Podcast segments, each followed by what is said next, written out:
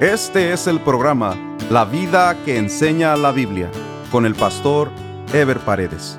Un programa de reflexión bíblica sobre la manera que Dios espera que vivamos los cristianos, quienes estamos llamados a dar testimonio de nuestra fe en Jesucristo a través de nuestra manera de vivir.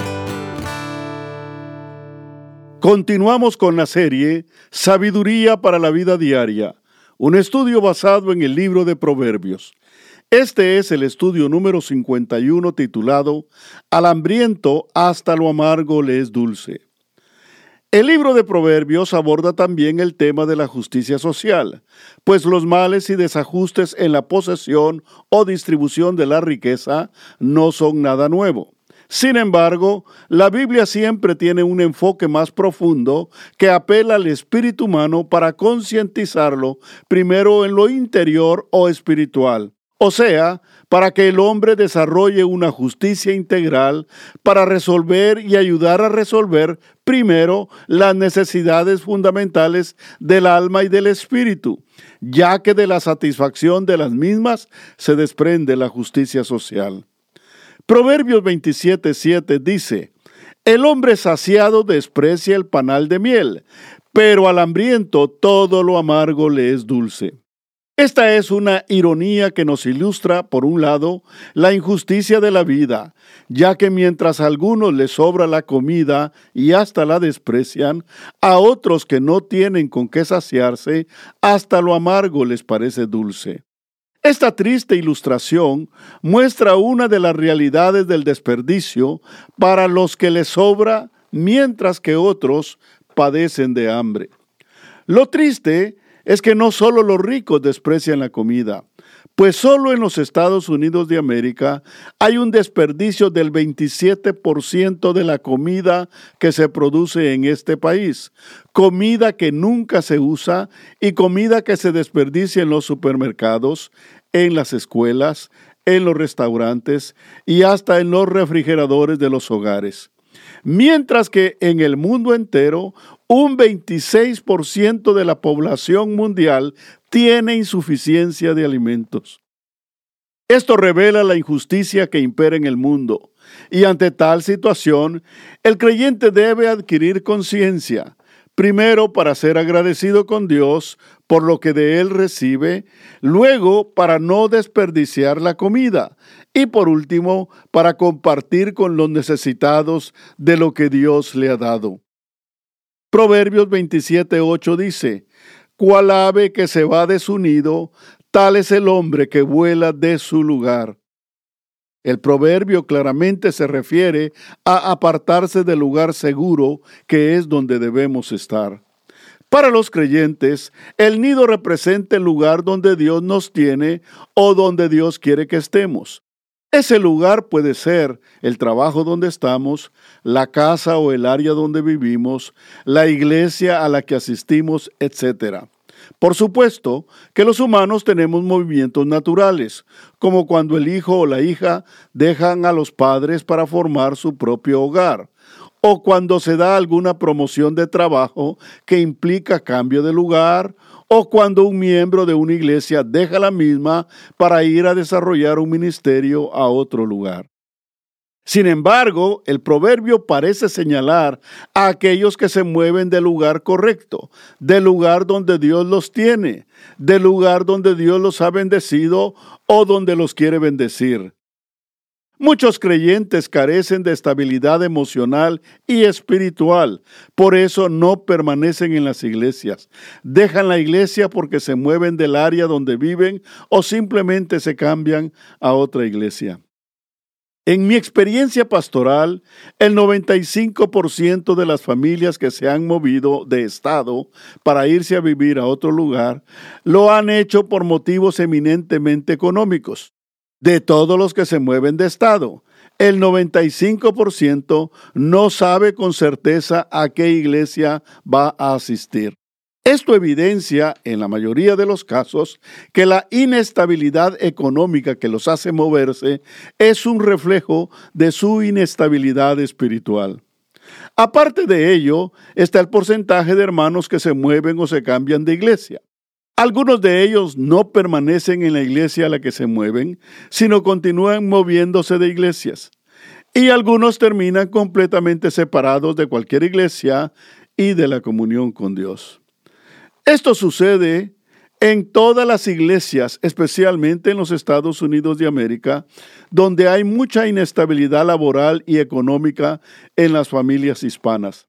Sin embargo, es de hacer notar que la estabilidad económica y espiritual de muchas familias de nuestra iglesia se da de la misma manera con los que tienen papeles y con los que no tienen.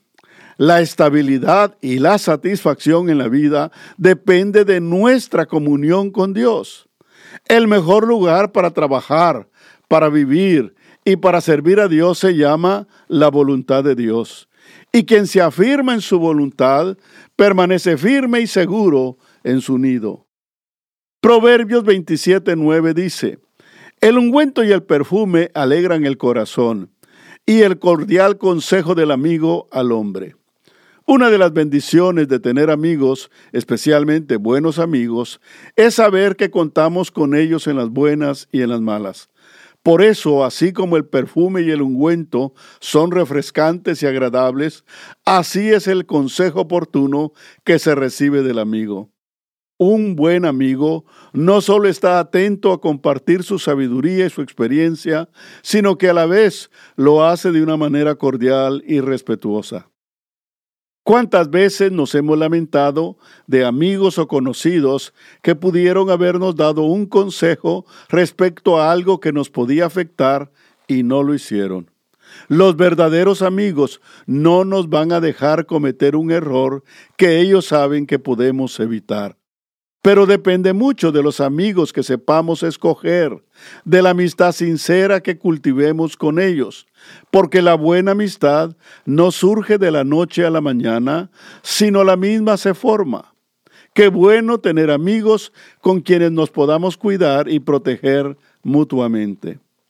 Proverbios 27:10 dice, no dejes a tu amigo ni al amigo de tu padre, ni vayas a la casa de tu hermano en el día de tu aflicción. Mejor es el vecino cerca que el hermano lejos.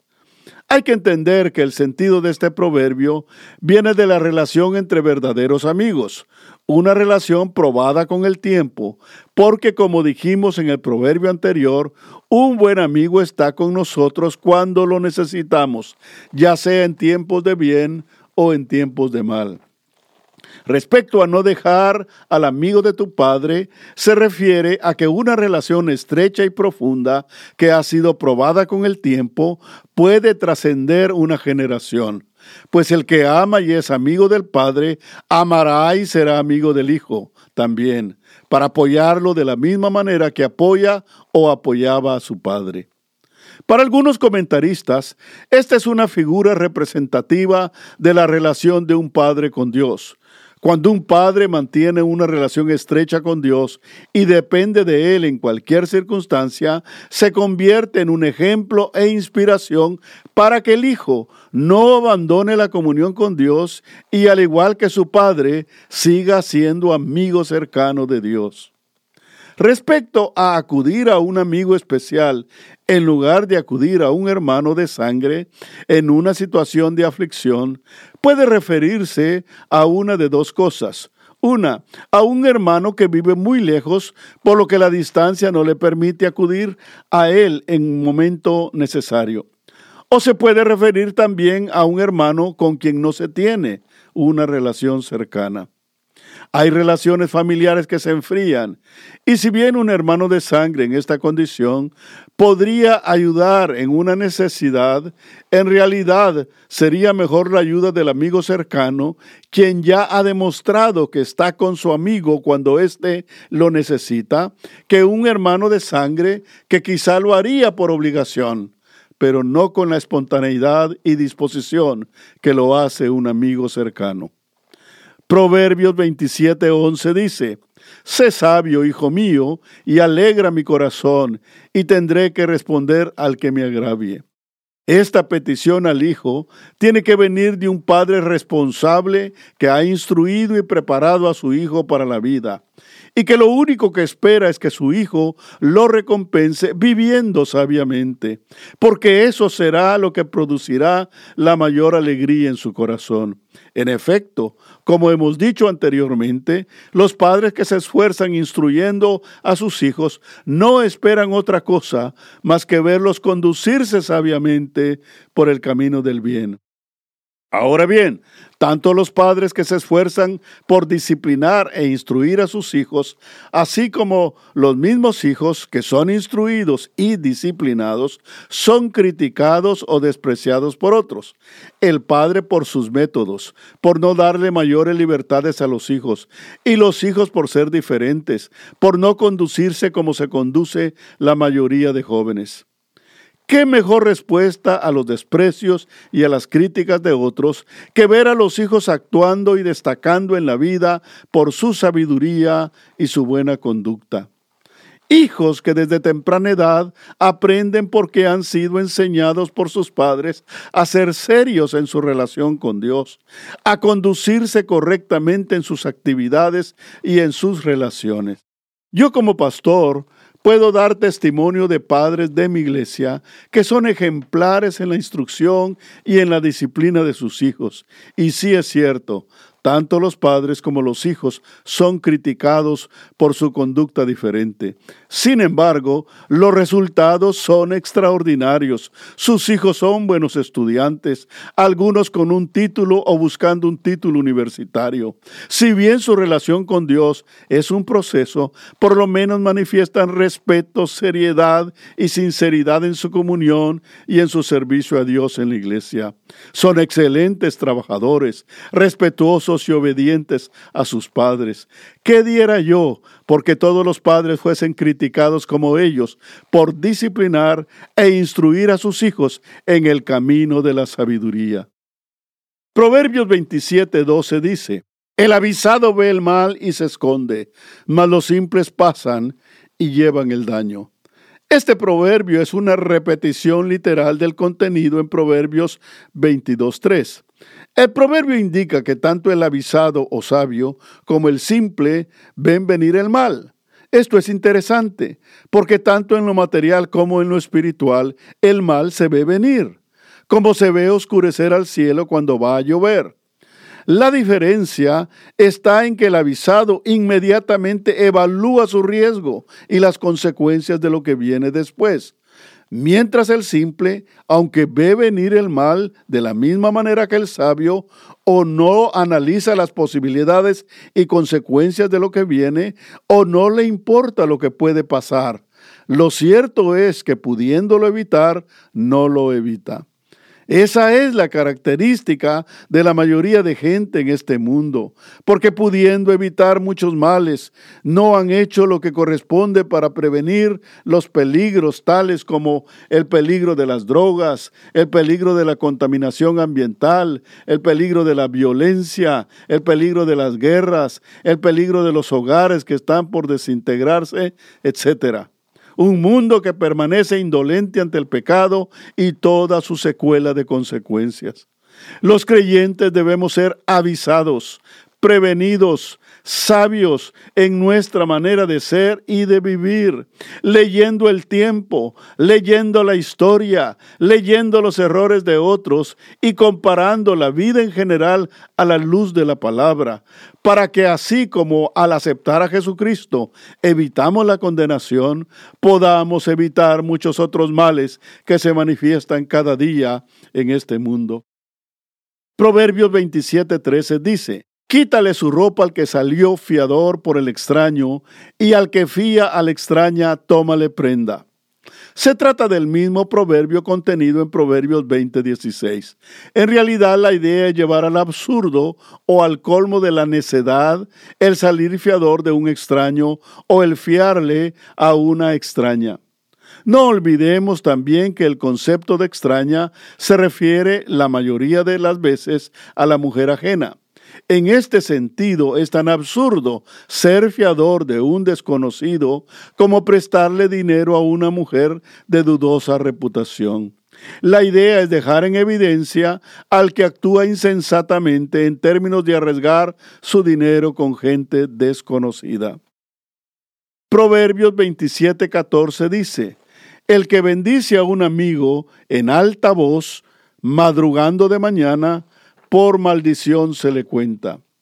Hay mucha gente desconsiderada que no le importa que sea de madrugada para dar una noticia que para ellos es importante o para dar una buena noticia a quien despierta.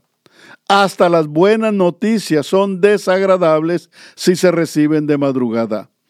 El proverbio es más fuerte todavía al censurar la acción de una persona que no pondera que es más daño el que va a hacer con su actitud que la buena impresión que quiere causar.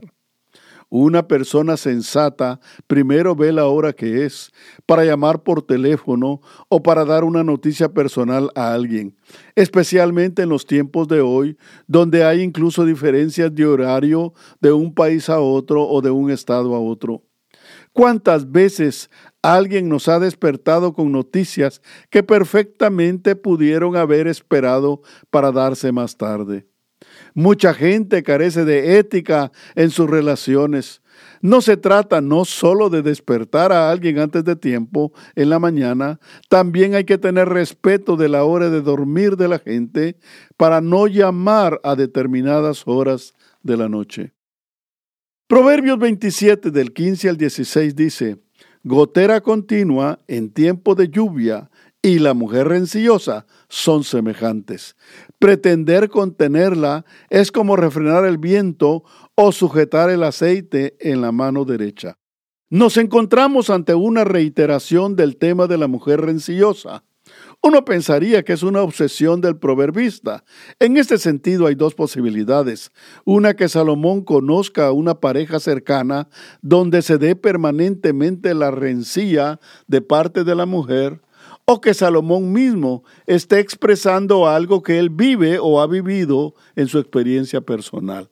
Sin embargo, la realidad es que cuando un tema se repite continuamente, llega un momento en que se le empieza a prestar más atención. En este caso, ya sea para evitar a tiempo una relación con una mujer renciosa o para que tanto el hombre como la mujer puedan reflexionar sobre sus actitudes como esposos para no caer en hábitos nocivos que afecten su relación conyugal y familiar. Proverbios 27, 17 dice, Hierro con hierro se aguza, y así el hombre aguza el rostro de su amigo. Aguzar es el acto de hacerle punta a un metal o afilar un metal a través del roce o la fricción de otro metal. La aplicación se refiere a que a través de la relación se puede ayudar a un amigo a perfeccionar su entendimiento de la vida y de las cosas. Ese es precisamente uno de los propósitos de la amistad. Para ello tiene que haber comunicación y disposición a recibir la crítica y el consejo, que es equivalente a lo que dice el proverbio, la fricción de los metales. ¿Cuántos amigos no nos han ayudado a mejorar en el entendimiento de determinados aspectos de la vida en los cuales o éramos ignorantes o teníamos un entendimiento equivocado o incompleto? Lo importante es cultivar buenas amistades con quienes conversemos temas sustanciales y edificantes, pues muchas amistades se desarrollan en torno a cosas superfluas e insignificantes que no nos ayudan a crecer o por el contrario, nos estancan en nuestro desarrollo social e intelectual. Hay amigos que nos desafían a hacer cosas importantes, a leer y aún a estudiar, porque desean ayudarnos a mejorar en todos los aspectos de la vida. En el área espiritual es muy importante buscar amigos que nos ayuden a tener un mejor entendimiento de las cosas de Dios, que nos ayuden a crecer espiritualmente y con quienes podamos disfrutar el beneficio de su relación. Proverbios 27, 18 dice, Quien cuida la higuera comerá su fruto, y el que mira por los intereses de su Señor tendrá honra. Todo lo que se hace con diligencia produce resultados. Toda planta requiere cuidado y atenciones especiales para que produzca flor o para que dé fruto. De la misma manera, el trabajo esforzado por encargo de nuestros patrones producirá resultados positivos para nosotros como trabajadores. Ningún trabajo realizado diligentemente pasa desapercibido o deja de tener resultados. Así también nuestro patrón o nuestro supervisor no podrán pasar por alto nuestro trabajo esforzado. Y cuando menos lo esperemos, tendremos la recompensa a través de la honra o reconocimiento, a través de un aumento o una promoción. El buen trabajador y responsable jamás pasa desapercibido. Los creyentes estamos llamados a ser diligentes, a hacer nuestro trabajo con cuidado y atención, y aunque sea trabajo ajeno, debemos hacerlo como para nosotros mismos, o mejor aún, hacerlo como si lo hiciéramos para el Señor, como dice Colosenses 3:23, y todo lo que hagáis, hacedlo de corazón, como para el Señor y no para los hombres. En el próximo programa estaremos desarrollando el tema Huye el impío sin que nadie lo persiga. Nos vemos en el próximo programa. Dios les bendiga. Este fue el programa La vida que enseña la Biblia con el pastor Ever Paredes. Este programa fue patrocinado por la iglesia La Puerta Abierta, ubicada en Irvine, en el condado de Orange, California. La iglesia La Puerta Abierta transmite uno de sus servicios por YouTube. Si desea ver la transmisión con los mensajes del pastor Ever Paredes, vaya a nuestro sitio de internet, lapuertaabierta.com, y haga clic en transmisión en vivo. O directamente a YouTube y escriba LPA en vivo, los domingos a las 10.30 de la mañana. Si desea mayor información, escriba al correo electrónico info arroba lapuertaabierta.com